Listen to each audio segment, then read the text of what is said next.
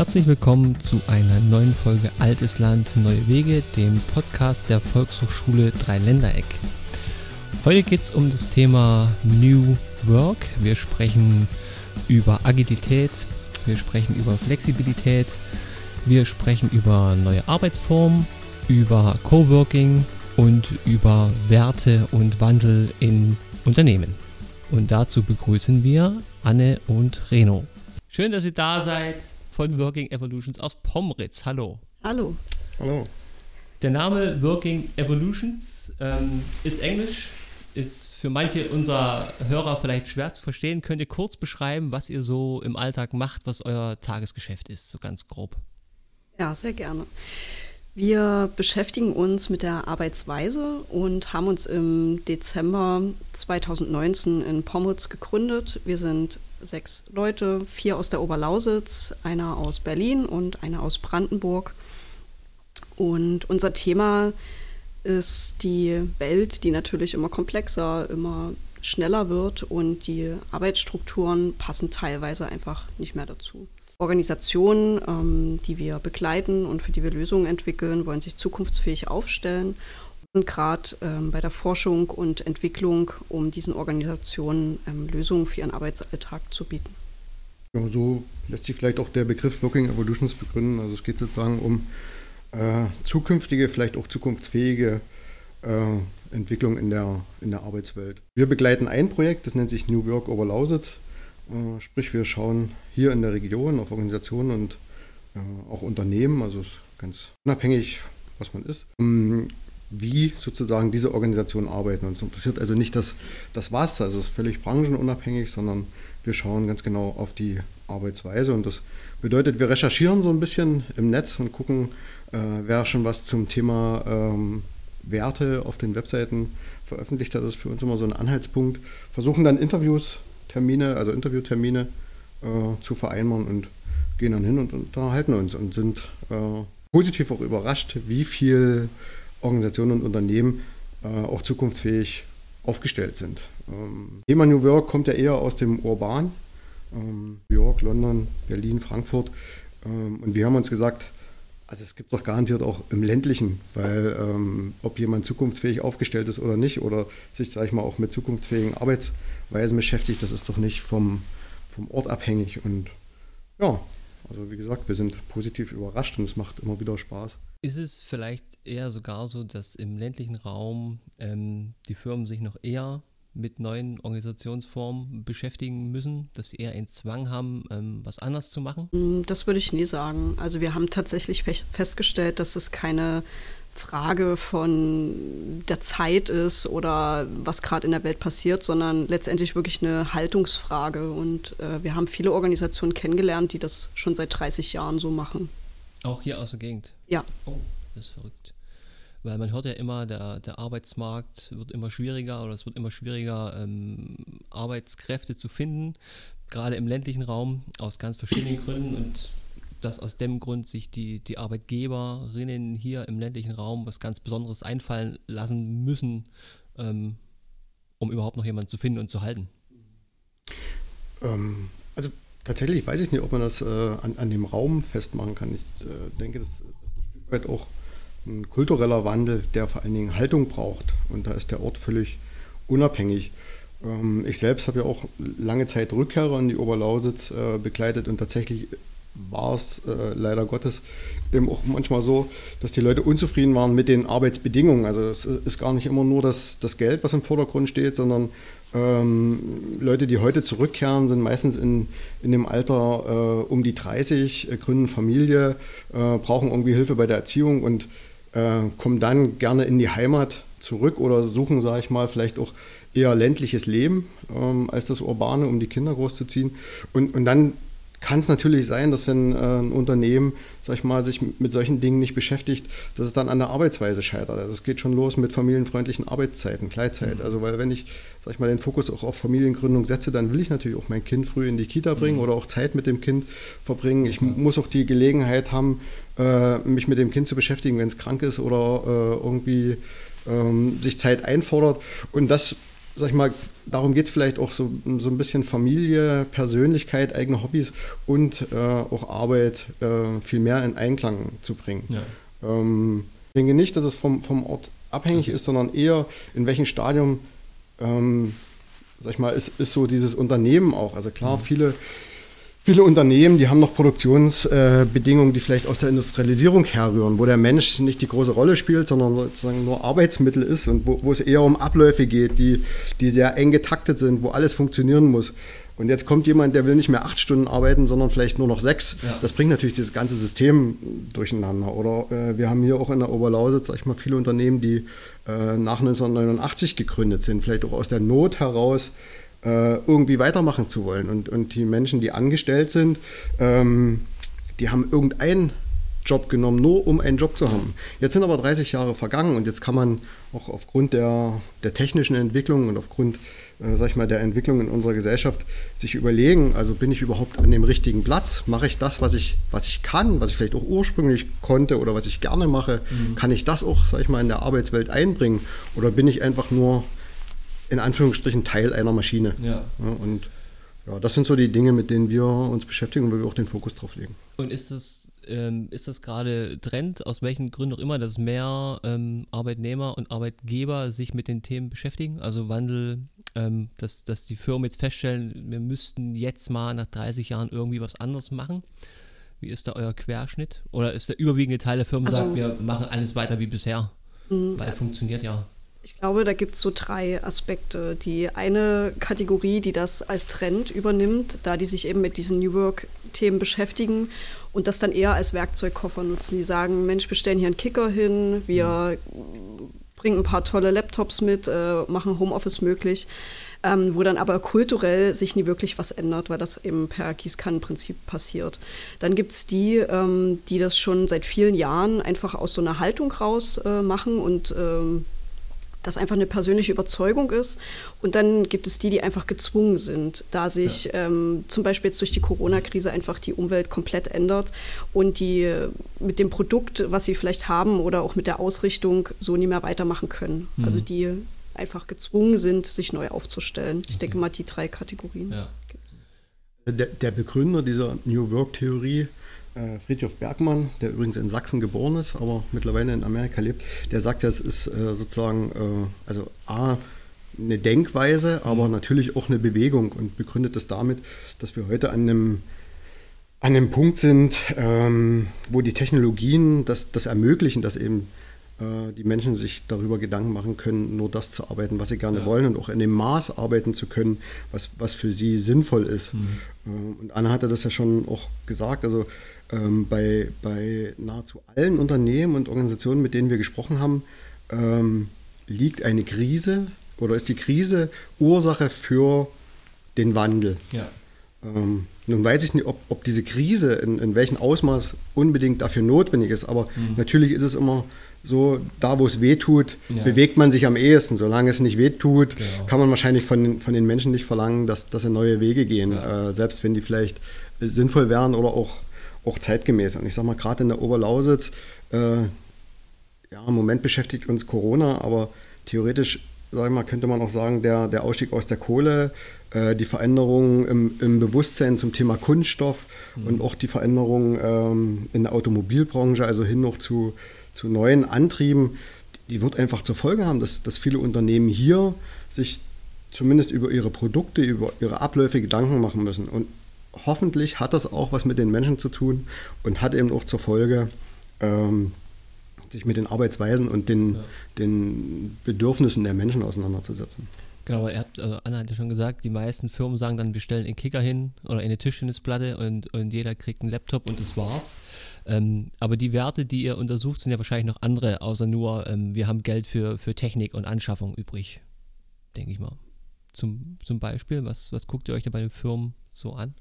Ein großes Thema, ähm, was mich auch immer umtreibt, ist so die Wirksamkeit.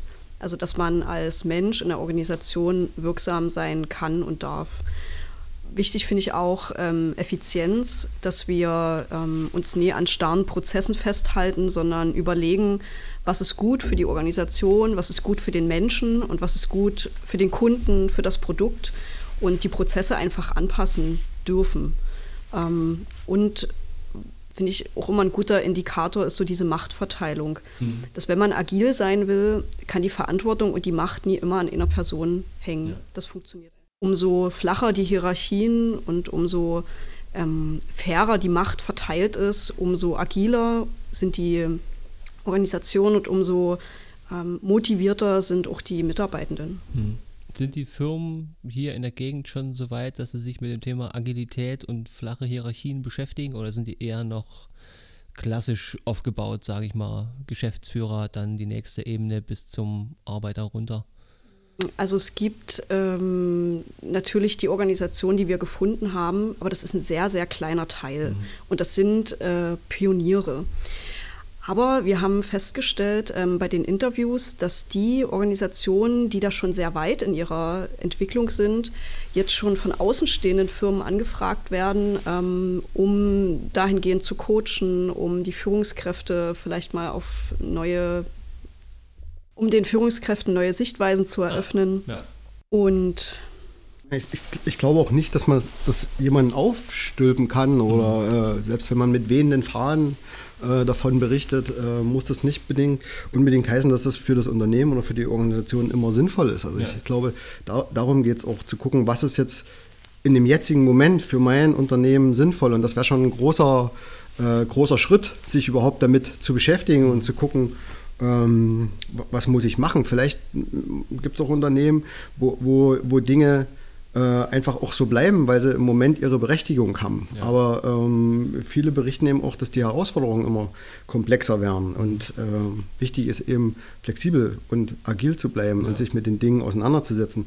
Und eben vielleicht auch viel mehr als, als noch in den, in den letzten 30 Jahren den Menschen mit in den Fokus zu nehmen. Also nicht nur mhm. das Produkt, nicht nur die Abläufe, sondern tatsächlich auch die, die ähm, Bedürfnisse der Menschen zu beachten. Nicht umsonst, sag ich mal, ähm, merkt man vielleicht auch die Konsequenzen äh, im, im, politischen, ja. äh, gerade hier in der Oberlausitz, in den, in den ländlichen Regionen, äh, weil die Menschen sich vielleicht irgendwie nicht mitgenommen fühlen. Und, mhm. und wo, wo, verbringen die denn einen großen Teil ihrer Zeit? In, in den Unternehmen oder in dem Arbeitskontext? Ja. Und, und äh, ich denke, darum kann oder sollte es in Zukunft eben auch gehen, äh, den, den Blick auf die, auf die Menschen. Die Innovation und Entwicklung kann auch nie immer nur am Produkt hängen mhm. bleiben. Mhm. Prozesse, die Organisation, die Kultur und der Mensch äh, spielen genauso eine Rolle bei der mhm. Entwicklung. Schönes Beispiel ist, ist uns äh, bei einem Produktionsunternehmen, äh, sogar hier aus der, also unmittelbar aus der Region, äh, ungefähr 180 Mitarbeitende, was, sag ich mal, äh, in der älteren Generation quasi von einem Geschäftsführer geführt wurde. Ähm, der alle Entscheidungen gefällt hat, äh, der auch, sag ich mal, den, den Respekt und die Anerkennung natürlich genossen hat. Alle sind immer hingegangen, um ihre Fragen zu stellen. Dann wurde die Entscheidung getroffen. Und wo jetzt, sag ich mal, die Söhne das Unternehmen äh, übernommen haben und sagen, äh, der Arbeitsalltag ist so komplex geworden, wir, wir, sind gar nicht in der Lage, alles zu entscheiden, sondern müssen das tatsächlich auch von unseren Mitarbeitenden äh, verlangen, mitzudenken, vielleicht auch viel früher, nämlich dort, wo produziert wird, selber zu entscheiden. Mhm. Ähm, weil sie weder die Zeit noch das Know-how ja. haben, in den heutigen Produktionsprozessen äh, einzig allein diese Entscheidungen zu treffen und dann auch zu verantworten. Ja. Da ist ja eigentlich auch immer Verantwortung dran. Wir können, wir können, ruhig äh, Werbung für die Firma machen, ist ULT, ne? Genau. Äh, ist ja auf unserer Website auch, ist ja auf unserer Website auch zu lesen. Also wir haben ja, ja äh, mittlerweile äh, an die 25 Unternehmen veröffentlicht, äh, ähm, quasi mit so einer Zusammenfassung der, ähm, der Interviews und natürlich, ja, da ist es nachlesbar. Ähm, ist es dann schon so, dass das irgendwie auch ein, ein Generationending ist, wo man sagt, es gibt jetzt noch eine ältere Altersklasse von Geschäftsführern, die möglicherweise noch nicht so weit sind oder das nicht mehr in Angriff nehmen wollen und die jetzt warten, ähm, bis, bis Nachfolger kommen, was dann eine Generation ist, die sich mit dem ganzen Thema Agilität schon eher beschäftigen will überhaupt? Ich glaube, das gibt diesem Transformationsprozess nochmal einen Schub. Also wenn natürlich jemand Junges mit einem äh, reichlichen Vorsprung wieder ähm, an die Führungsposition geht, dann ähm, beschleunigt das den Prozess natürlich ungemein, aber mhm. ich würde es jetzt nie daran festmachen. Okay, also es ist schon individuell eher, je nachdem, was man für ein Typ ist, dann Ich glaube, es hat eher damit zu tun, wie, wie, offen man eben auch für Veränderungen ist. Natürlich, sag ich mal, äh, junge Leute, die, sag ich mal, auch nur in so einer Art Sozialisationsphase sind, äh, die machen jetzt oder sind, sind viel offener auch für neue Erfahrungen. Äh, jemand, der 30 Jahre vielleicht auch in, in Unternehmen erfolgreich geleitet hat, der, fragt sich natürlich, warum soll ich jetzt alles ändern? Das hat ja eben immer geklappt. Deswegen äh, hört man eben auch so oft diese, die, diese Antwort, das haben wir doch immer schon so gemacht. Äh, für denjenigen ist das berechtigt, aber wenn der eben offen ist für Veränderungen auf dem Markt, für Veränderungen in der Gesellschaft, dann ist es nie ausgeschlossen, dass auch Geschäftsführer, die äh, schon länger im, im, Amt sind, sich genauso damit beschäftigen. Auch ja. dafür haben wir ein gutes Beispiel mit der Schola. Also die Geschäftsführerin ist nahezu von Anfang an äh, dabei und die ist äh, also ihrem Team sehr dankbar, dass die alle mitdenken. Die hat aber auch die Offenheit und vertraut auch ihren, ja. ihren Leuten. Und es gibt auch so eine Verbundenheit, äh, also zumindest nehmen, nahmen wir das so wahr, ähm, zwischen den Mitarbeitenden und ihr. Und ich, ich glaube, das ist, sind eben mhm. dann auch so Aspekte, die so eine Entwicklung äh, ermöglichen. Ja. ja, also der Trend geht ganz klar hin. Wir haben jetzt schon über Flexibilität, Agilität äh, gesprochen. Ein anderes Thema, was ich auf eurer Internetseite gefunden habe, war das Thema Nachhaltigkeit. Ähm, wie sieht es da bei den Firmen aus, die ihr hier in der Gegend ähm, interviewt habt? Also Nachhaltigkeit ist auch so ein Thema von Beständigkeit. Mhm. also, dass das Thema Nachhaltigkeit gerade in aller Munde ist, das ist das klar. Ist so, ja. Das äh, müssen wir vielleicht an der Stelle jetzt gar nicht so äh, ausführen, obwohl es natürlich genauso wichtig ist. Ähm, aber für uns spielt auch die Beständigkeit äh, der Organisation eine Rolle. Ähm, wenn man wächst und vielleicht auch schnell wächst, ähm, gilt es halt immer auch dann eine Weile am Ball zu bleiben. Ja, das Thema Nachhaltigkeit ist äh, für uns auch ein Thema der Beständigkeit der Organisation. Ähm, und zwar die Neuausrichtung ist natürlich auch äh, ein Prozess, der nie zu Ende ist. Das heißt, äh, wenn wir uns transformieren oder wenn sich Organisationen transformieren, ähm, ist man damit niemals fertig. Das heißt, um nachhaltig am Markt zu bestehen, muss man diesen Prozess einfach fortführen. Also ich weiß nicht, ob das tatsächlich auch so ein, so ein Unterschied zu, zu den vergangenen Jahren ist oder äh, ob das tatsächlich so neu ist, aber ich kann mich auch noch an Zeiten erinnern, wo quasi Unternehmensberatung immer darauf ausgelegt war, zu sagen, so hier habt ihr einen Werkzeugkoffer, nehmt ja. ihr das raus, wenn er das macht, wird er das und das an Veränderung haben. Und im, im, technischen Sinne mag das sicherlich auch seine Berechtigung haben, aber äh, ich denke, heute zu denken, da schraube ich mal ein bisschen hier, und da stelle ich mal noch einen Wohlfühlmanager ein und dann wird das schon klappen. Ja. Ich befürchte, das wird nicht reichen. Mhm. Denn so wie Anne sagt, ist das ein Prozess, der nie, also Veränderung ist ja. ein, eigentlich nur Entwicklung und Entwicklung kann kein Ende haben. Ja. Und, es gibt ja, und so das viele, muss man sich eingestehen. Ja, so viele Firmen, die so offenen Auges dem Abgrund entgegenrennen. Mhm. Und wenn die sich wirklich ernsthaft mal im Spiegel angucken, wissen die das auch. Ne? Und versuchen dann so mit kleinen Stellschrauben das noch irgendwie hinzukriegen. Ähm, aber das funktioniert so. Also bestimmt schwierig, wenn ich jetzt als ähm, größere Firma merke, irgendwie irgendwas funktioniert nicht mehr. Ähm, erstmal einen Anfangspunkt zu finden, zu sagen, was, was mache ich jetzt als erstes, wo kann ich denn überhaupt ansetzen, wenn ich sage, ich will meine Firma irgendwie umkrempeln, in Anführungszeichen. Ne?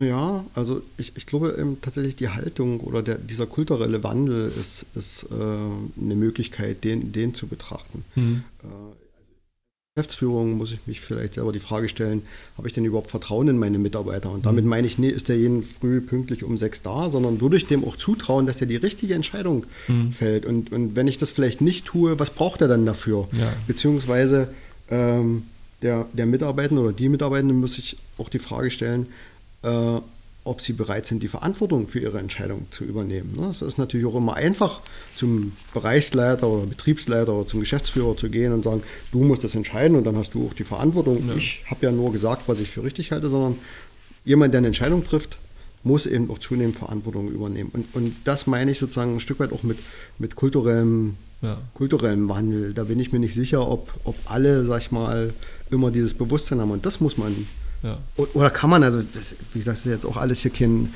kein Patentrezept, das, das kann man sozusagen äh, betrachten. Und ähm, was wir oft feststellen, ist, dass es zum Problem werden kann, wenn man seine ganze Arbeitsleistung an einem Produkt ausrichtet. Also mhm. wir treffen viele Organisationen, die haben einen Sinn, also die gehen nach einem groben Leitsatz und entwickeln daraufhin die Produkte. Aber wenn man sich nur an einem Produkt festhält, was vielleicht in zehn Jahren einfach niemand mehr braucht, äh, wird es schwierig, äh, mhm. nachhaltig am Markt zu bestehen. Nach diesem Sinn zu fragen, könnte Sinn machen. Äh, also wenn man sich jetzt zum Beispiel mal, also Corona hatte ja zu, zur Folge, dass, dass viele Unternehmen, also vielleicht nicht die produzierenden, aber schon die, die einen hohen Verwaltungsanteil haben oder auch, sag ich mal so Kreativagenturen, die, die quasi eher äh, rechnerbasiert arbeiten, gesagt haben, okay, wir schicken alle ins Homeoffice, mhm. alle arbeiten von zu Hause. Ähm, das hat ja verschiedene Vorteile oder kann Vorteile haben. Ja. Also zum einen kann man sich den Tag selbst strukturieren, aber man muss das eben auch können. Ja. Ne? Also vom Know-how her oder vom sich darauf einlassen. Äh, man kann eine Menge Zeit sparen, äh, weil man eben nicht mehr ins Unternehmen pendeln muss. Und das ist ja hier in der Region, sag ich mal, kein, kein Einzelfall, dass mhm. Leute äh, lange Wege auf sich nehmen. Die, die einen pendeln nach Dresden, um dort zu arbeiten, die anderen pendeln aus Dresden ja. in die Oberlausitz, genau. um hier zu arbeiten und, und im Urban zu wohnen. Äh, man kann Zeit sparen und man kann natürlich auch viel Infrastruktur sparen. Man, man muss, sag ich mhm. mal, vielleicht äh, keine großen Bürogebäude betreiben, nur damit die Leute von 9 bis 17 Uhr ja. dort sitzen und äh, Zeit verschwenden. Äh, auf der anderen Seite ist es aber so, dass, dass viele das ja so gewohnt sind und sozusagen ja, das auch ein Prozess ist, der vielleicht eine ganze Weile dauert, bis ich überhaupt bereit bin, meinen Arbeitsalltag so zu strukturieren, dass ich auch von zu Hause oder von wo auch immer, auch im Coworking oder wie auch mhm. immer, wenn ich Menschen um mich herum brauche, zu organisieren und eben nicht äh, nur aus Gewohnheit, ja. sag ich mal, dieses, dieses, Pendeln oder dieses auf Arbeit fahren auf mich nehme, um dann da in meinem genau. Arbeitssetting zu setzen, weil eben Arbeitswelt und Privat so sehr voneinander getrennt ist. Vielleicht genau. ist das auch so ein, so ein Indiz zum Thema New Work, dass das, also diese Trennung äh, mhm. ist nicht mehr unbedingt räumlich oder zeitlich, die ist viel, viel fließender, obwohl ja. es die natürlich braucht, gedanklich. Aber das braucht auch wieder mehr Struktur. Mhm.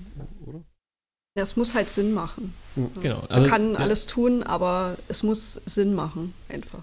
Also das wäre auch meine nächste Frage gewesen. Bei mir ist das ja genauso, dass ich jetzt im Homeoffice war ähm, und gemerkt habe, ja, ich, ich kann teilweise besser arbeiten, aber ich arbeite dafür auch manchmal zu Zeiten, an denen eigentlich nicht mehr mit Arbeit sein durfte, also aus meiner Sicht. Also ähm, man muss ja, das wäre auch eine Frage, ähm, bei den Mitarbeitern irgendwie zu einem Bewusstseinswandel kommen oder den, keine Ahnung, Schulung geben, dass sie erstmal überhaupt begreifen, warum Homeoffice, ähm, worauf muss ich achten bei mir selber und für die Firma.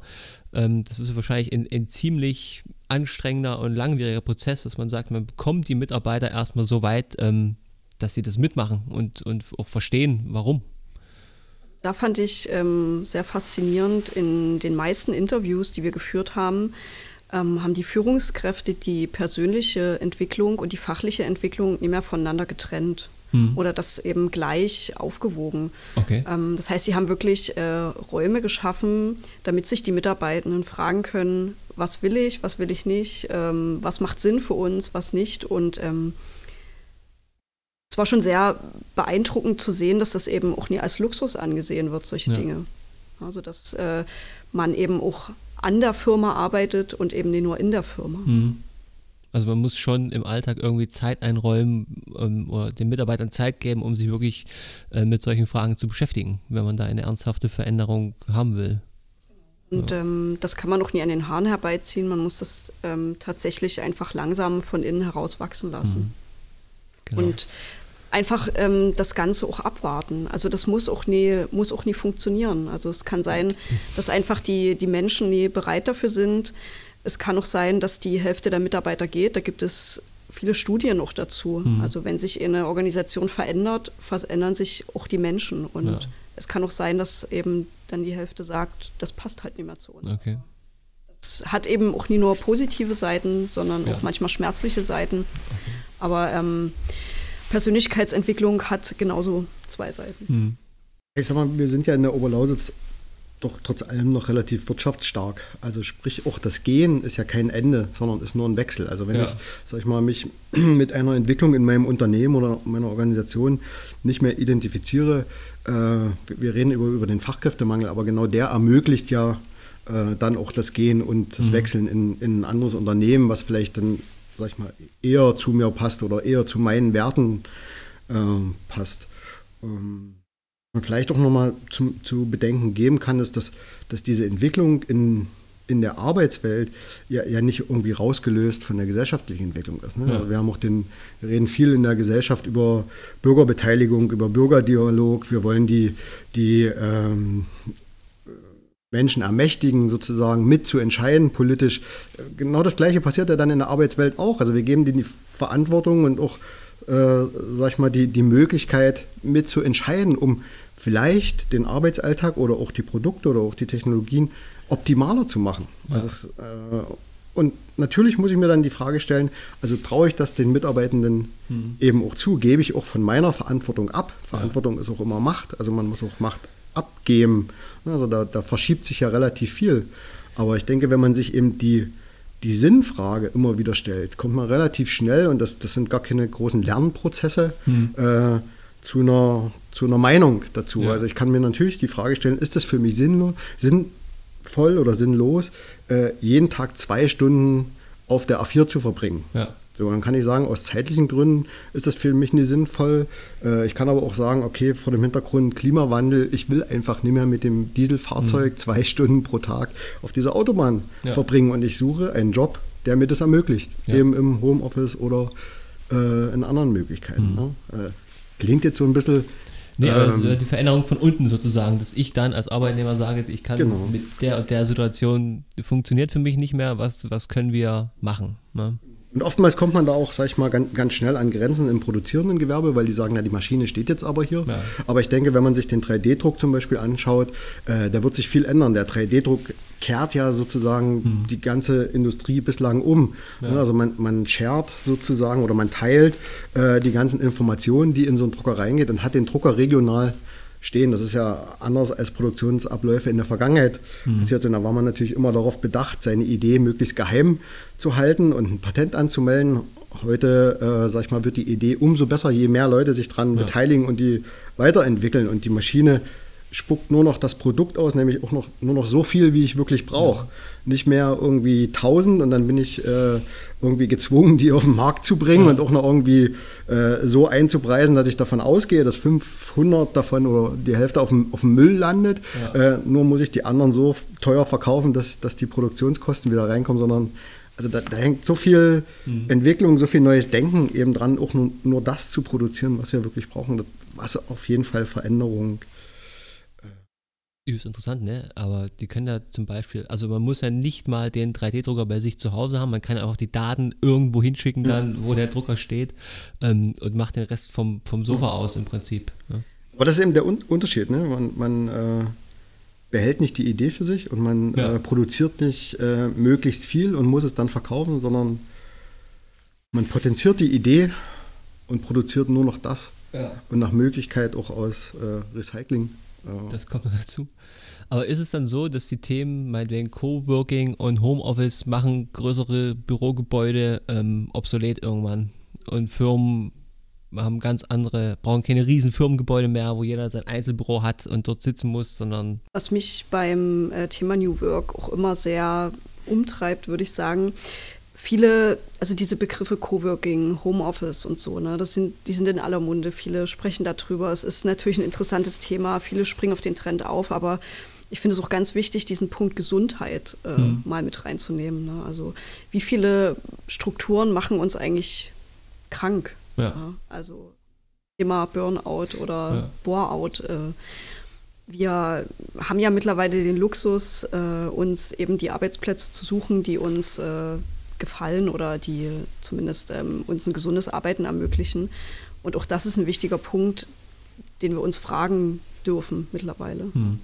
Gibt es wahrscheinlich auch Studien, wie viel, wie viel besser oder geht es den Menschen deutlich besser, die im Homeoffice arbeiten? Weil sie sich ganz anders strukturieren. Na, gar nicht äh, immer zwingend im Homeoffice. Also schon eher eine positive Unternehmenskultur ist, ja. denke ich, gut für die psychische Gesundheit. Ja. Wenn man äh, Konflikte besprechen darf, wenn man Meinungen äußern darf, wenn man ähm, eine Offenheit lebt, eine offene mhm. Firmenkultur, wenn man ähm, mitbestimmen kann, wenn man sich wirksam fühlt oder wenn man Verantwortung und Entscheidungsmacht hat. Mhm. Ich denke, das sind Dinge, die uns einfach auch persönlich stärken und die am Ende auch Gesundheit fördern. Ja da macht es auch Sinn, wirklich nochmal auf die Generation zu gucken. Ich glaube, man kann das nicht verallgemeinern. Ne? Also äh, ältere Generationen, die haben eben ihre Erfahrungen und agieren eben aufgrund der Summe ihrer Erfahrungen. Mhm. Junge Leute sind ganz anders aufgewachsen. Also ich meine, äh, meine Eltern anschaue, die sozusagen äh, im besten Arbeitsalter waren, als die Wende kam und dann brach alles zusammen. Für die war natürlich wichtig, äh, irgendwie die Familie weiter zu ernähren, äh, vielleicht auch gesellschaftlich anerkannt zu sein, einen Job zu haben. Deswegen habe ich auch erst gesagt, viele haben ja erstmal einen Job genommen, um überhaupt einen zu haben und sind dann 30 ja. Jahre dort geblieben. Ne, aus so einer äh, Verpflichtung oder gefühlten Verbundenheit heraus oder wie auch immer oder nie darüber nachgedacht. Jüngere Generationen sind ja ganz anders groß geworden. Also äh, alle die, die, sag ich mal, nach 89 oder in den 90er Jahren, also die sogenannte Generation Z groß geworden ist, äh, die, die kennen quasi Krisen nur aus der Ferne, ja. 9-11, Bankenkrise oder jetzt Corona. Jetzt äh, des, des, deswegen, ähm, sag ich mal, haben die vielleicht den Anspruch, alles zu optimieren, mhm. aber eben nicht mehr äh, unbedingt uneingeschränkt konsumieren zu wollen, weil sie auch merken, davon wird die Welt nicht besser, denn sind ja. ist eben Klimaschutz oder ähm, gute Arbeitsbedingungen deutlich wichtiger als jemand, der erstmal seine Familie sichern musste und für den vielleicht das Gehalt und das Einkommen äh, irgendwie entscheidend war. Mhm. Und, und deswegen denke ich, ist es eben schwer, man kann das in einem Unternehmen, zumindest wenn man generationsübergreifend arbeitet, nicht über einen Kamm scheren, sondern muss da ganz detailliert und ganz genau hinschauen und mhm. wahrscheinlich auch viel mehr mit den äh, Mitarbeitenden reden, was sie denn wollen und wie sie sich vorstellen können und auch ihnen die Möglichkeit geben, sich selber zu entwickeln. Also auch, sag ich mal, über ihre Gewohnheiten hinweg. Ja, und auch ähm, ein Verständnis dafür entwickeln, dass auch ähm, Organisationen, die eben jetzt immer noch nie wirklich zukunftsfähig aufgestellt sind, ja, dass es halt okay ist, dass die vielleicht auch manchmal einfach nie, nie anders können, nie anders wissen, wie es funktioniert. Also ähm, das ist auch ein ganz großes Verständnisding auch zwischen den Mitarbeitern, auch zwischen den Generationen. Also ähm, man darf da auch niemanden verurteilen aufgrund mhm. seiner Erfahrung. Das ist, ja. Es muss eigentlich darum gehen, optimale Bedingungen zu schaffen für die, die da sind. Ja. Oder die, die man eben vielleicht noch haben will. Ne? Ich kann mich zum Beispiel an ein Interview mit dem Bürgermeister in Weißwasser erinnern. Äh, die hatten natürlich auch aufgrund der Krise Homeoffice und äh, als dann, sag ich mal, die, die Lockerung kam, haben sie die Mitarbeiter gefragt, ob sie denn jetzt im Homeoffice bleiben wollen oder wieder kommen wollen. Ich glaube nur 5 Prozent. Hm. Ich weiß jetzt die, die Zahlen nicht, aber also verschwindend gering haben gesagt, dass sie gerne weiter mit Gleitzeit und Homeoffice arbeiten würden. Okay. Also der deutlich überwiegendere Teil wollte alles so, wie es vorher war. Wirklich? Aber es ist vielleicht auch so eine Generation und vielleicht war die, die in dem Sinne eben auch die Krise noch nie äh, so bedeutend, dass sie sich über Veränderungen Gedanken machen ja. und den, den Vorteil auch. Genau, in dem Falle eben richtig, diese Frage offen zu halten, mhm. was die Mitarbeitenden eben wollen. Und egal wie die Antwort ausfällt, man muss den Raum schaffen dafür. Ja. Wenn man, also wenn man das jetzt mal, ähm, wir haben ja diese Kernbegriffe, hat man, haben wir alle irgendwie mal kurz so behandelt heute, ne? Wir hatten Nachhaltigkeit, ähm, wir hatten Agilität, wir hatten Effizienz, wir waren auch beim Thema Gesundheit mit Burnout, Boreout ähm, und wir waren auch beim Thema Wirksamkeit. Sind das so die Kernpunkte, wo er sagt, wenn sich eine Organisation intensiv damit beschäftigt und mit, mit den Mitarbeitenden darüber redet, dann ist es erstmal ein, ein guter Weg ähm, einzuschlagen? Ähm, es klingt immer alles sehr, ja, ähm, schon trendsicher und äh, hm. man liest das überall und äh, es klingt vielleicht auch ein bisschen hochgegriffen, aber am Ende ist das, glaube ich, gar nicht so ein großer großer Schritt. Also ich glaube, die größte Hürde ist tatsächlich, weil es steht und fällt immer mit den Führungskräften, ähm, dass die einfach sich öffnen, menschlich. Mhm. Dass man auch mal aus der also, dass man die Rolle der Führungskraft und auch des Mitarbeiters einfach mal ein bisschen auflöst. Ja. Dass der Mitarbeitende nie nur der ist, der Arbeit für die Führungskraft erbringt, sondern vielleicht auch für die Firma arbeitet oder für sich arbeitet, für seine persönliche Weiterentwicklung arbeitet. Und dass auch die Führungskraft ein Teil der Mitarbeitenden ist. Also, ich glaube, mhm. dieses gegenseitige Herantreten ist, glaube ich, wichtig. Ja. Also, es muss von beiden Seiten passieren welche menschlichen Bedürfnisse da jeder Einzelne hat, das kann man nie vorher hm. bestimmen. Also manchen ist eben die Sicherheit besonders wichtig, manchen ist die Wirksamkeit besonders wichtig und den anderen ist vielleicht wieder die Machtverteilung wichtig. Ja. Da gibt es keine Blaupause. Wir haben uns ja diesem Experiment im Übrigen auch gestellt. Also ja. wir haben ja versucht, Intern. genau ja. Äh, nach, nach diesen Dingen uns selber zu organisieren. Und das fing sozusagen bei uns auch schon mit der Stellenausschreibung hm. an. Die war äh, gänzlich anders, als man das gewohnt ist. Also A mhm. vom Layout, B vom Inneren. ähm, also ich persönlich wusste bis, also da hatten wir uns schon getroffen und es gab so einen Einführungsworkshop, weil sich sehr viele auf die, auf die Stellen beworben haben. Aber ich wusste bis zu dem Workshop nicht, was wir in diesem Projekt machen ja. werden oder was das soll. Äh, aber mein Bauch hat mir gesagt, das ist interessant und es scheint irgendwie zumindest bei mir persönlich zeitlich irgendwie hm. reinzupassen, so äh, in, mit meinen Erfahrungen. Äh, habe mich auch aufgrund dessen beworben und dann ging das so los und wir haben natürlich auch äh, Themen wie Digitalisierung, also wir haben da nicht Digitalisierung drüber geschrieben, aber wir waren irgendwie äh, in der Notwendigkeit, weil eben nicht alle an einem Ort arbeiten und weil auch das ja nur drei halbe Stellen waren, die ausgeschrieben waren, sozusagen jeder auch nochmal gucken musste, was hat er noch für andere Projekte oder mhm. wie verdient er sonst noch sein Geld. Äh, sozusagen, wir konnten also nicht sagen, es gibt irgendwo ein Büro und dort treffen wir uns an drei Tagen die Woche mhm. von äh, 9 bis 13 oder so, sondern mhm. wir, wir, mussten gucken, wie organisieren wir uns. Wir waren an unterschiedlichen Orten, wir hatten unterschiedliche äh, Gewohnheiten zu arbeiten. Ähm, Jule zum Beispiel äh, arbeitet sehr gerne zeitig früh. Mhm. Ähm, ich, ich, selbst äh, komme etwas später in die Gänge, aber dafür mache ich dann eben manchmal auch nachts was. Äh, und das galt irgendwie unter den Hut zu bekommen. Ja. Und, und, unabhängig von dieser ganzen Digitalisierungsdiskussion ähm, waren wir einfach auf der Suche nach einem Tool, in dem Fall eben digital, was uns das ermöglicht. Und wir haben dann eins gefunden, was wir auf uns abstimmen konnten, äh, was, was vor allen Dingen den Vorteil hat, dass alles das, was wir machen, transparent ist. Ja. Also wir müssen uns nicht absprechen, wir müssen uns nicht anrufen, wir müssen nicht darauf warten, dass jeden Donnerstag 13 Uhr Team-Meeting ist, wo wir was entscheiden. Äh, und noch dazu kommt, dass wir, sag ich mal, auch ein paar andere Tools angewendet haben. Vielleicht bist du noch was zum Rollen. Bild sagen oder was, was für dich vielleicht auch interessant äh, an, an dieser Stelle war. Aber auf jeden genau. Fall haben wir diese Erfahrung natürlich selber auch oder durchleben die mhm. äh, momentan noch. Also wir können ja nie den Firmen hier das Blaue vom Himmel erzählen, wenn wir das selber nie mal ausprobiert ja. haben. Also es gibt ja viele äh, Coaches und äh, Leute, die irgendwie Firmen beraten, aber haben vielleicht selbst auch noch nie so gearbeitet. Deswegen mhm. haben wir gesagt, wir müssen das selbst einfach ausprobieren, wie das funktioniert äh, ohne Chef. Also wir haben natürlich einen Geschäftsführer auf dem Papier, ja. aber der hat einfach nie die Geschäftsführerrolle inne. Mhm. Das heißt, äh, wir, eigentlich fühlt es sich an wie so selbstständige Angestellte. Okay. Und zwar, wir haben so ein Rollensystem, wo wir uns quasi die Macht und die Verantwortung aufteilen. Also jeder hat Macht. Mhm. Und jeder hat die Verantwortung zu entscheiden. Und wir trennen das Ausführen nicht mehr vom Entscheiden. Ja. Das ist eigentlich der springende Punkt. Und äh, die Zeit, die wir quasi ähm, sparen in Meetings, die jetzt nie alle betreffen oder in hin und her fahren oder auch in Aufgaben, die einfach keinen Sinn machen, investieren wir natürlich ähm, viel in unsere interne Entwicklung. Passen die Prozesse sehr schnell und äh, sehr radikal an, sobald sie nicht mehr zu uns passen. Mhm. Also wir stellen uns in allen Aufgaben und in allen Dingen, die wir entscheiden und allen Produkten, die wir entwickeln, immer die Sinnfrage, macht das jetzt gerade Sinn für die Organisation? Und sobald das eben mit Nein beantwortet wird, dann schlagen wir wieder einen neuen Weg. Mhm.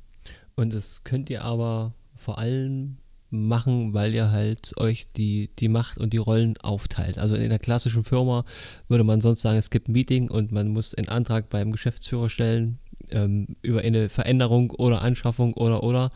Und dadurch wird der Weg natürlich auch deutlich länger bis zur Entscheidung. Also, es, also man darf sich das jetzt nie so nach dem Chaos-Prinzip vorstellen. Also wir, man kann das gut vergleichen mit so einem Fischschwarm. Mhm. Also wir schwimmen in die gleiche Richtung, aber können uns in dieser Richtung frei bewegen. Also wir mhm. haben uns ein paar Regeln selbst festgelegt, das nennt sich unsere Verfassung. Ja. Ähm, an die müssen wir uns halten und alles andere ist sehr frei. Mhm. Und da wir eben nie direkt an einem Produkt arbeiten, sondern ähm, einen Sinnsatz haben, der unsere Arbeit bestimmt, können wir uns in diesem sehr frei bewegen, aber laufen eben immer in die gleiche Richtung okay. und sind eben auch sehr agil. Aber was ich dazu auch noch sagen muss, die Agilität, das klingt immer ganz toll mhm. und Startup ist immer so wow und das macht Spaß, aber Agilität ist natürlich auch sehr anstrengend.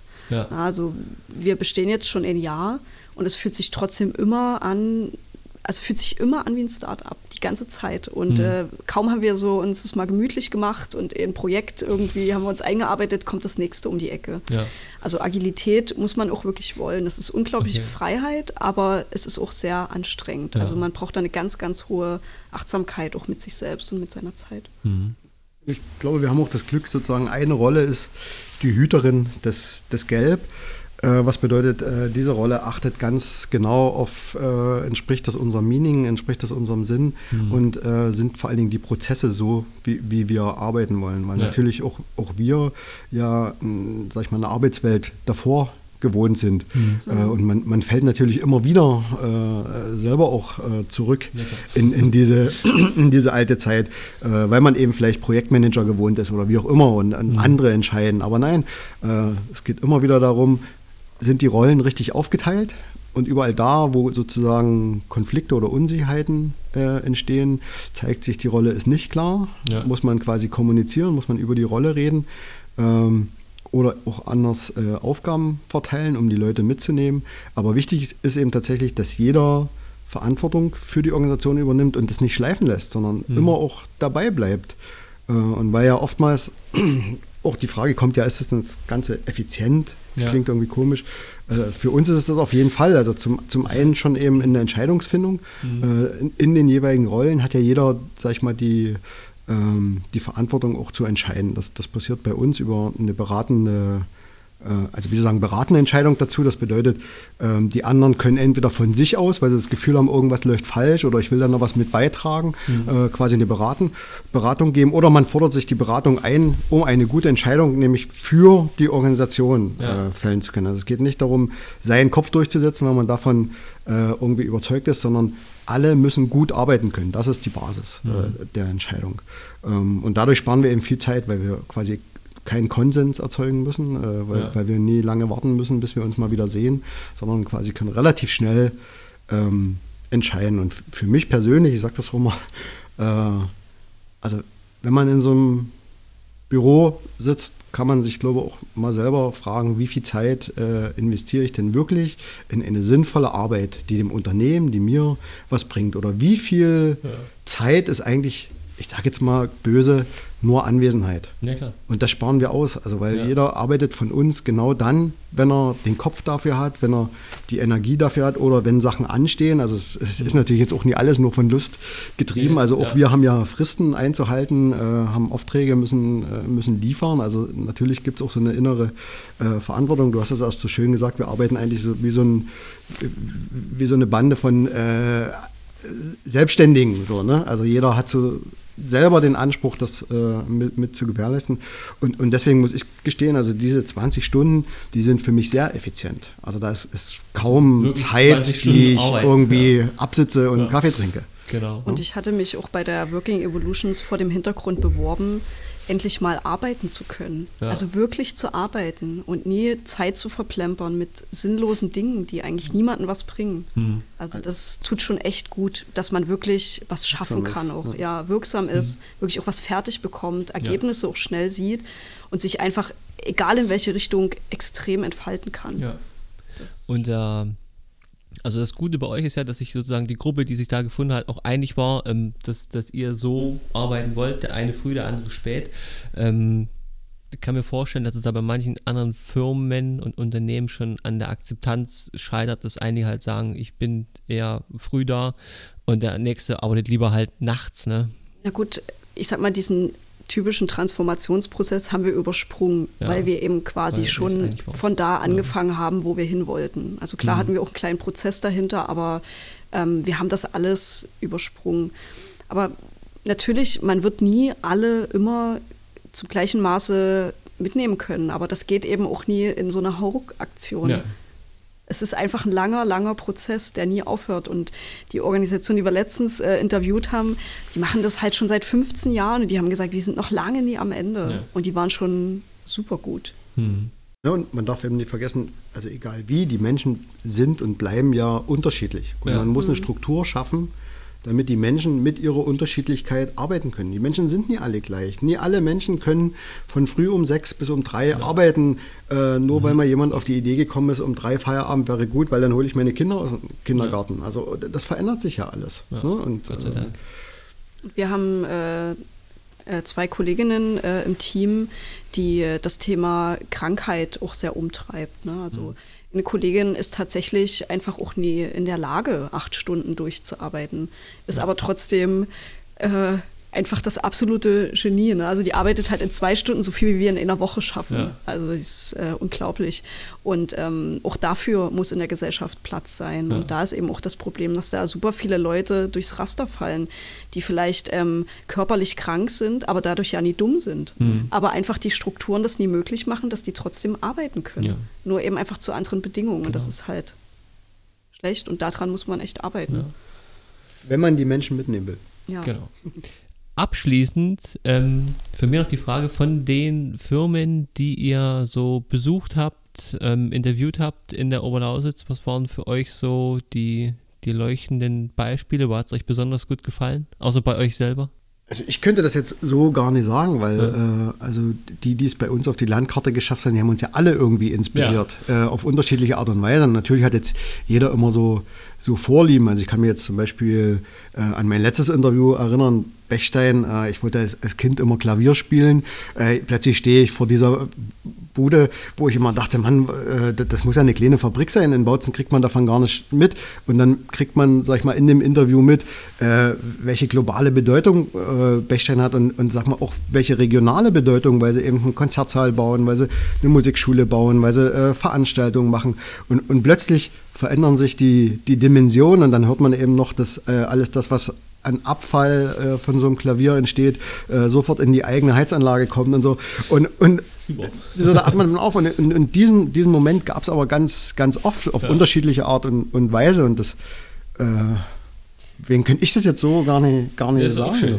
Also mich faszinieren immer die, die großen Organisationen, die wirklich viele Mitarbeiter haben, auch aus dem produzierenden Gewerbe oder zum Beispiel aus der Bildung. Also für mich war so der erste wirkliche Leuchtturm war die Scholla.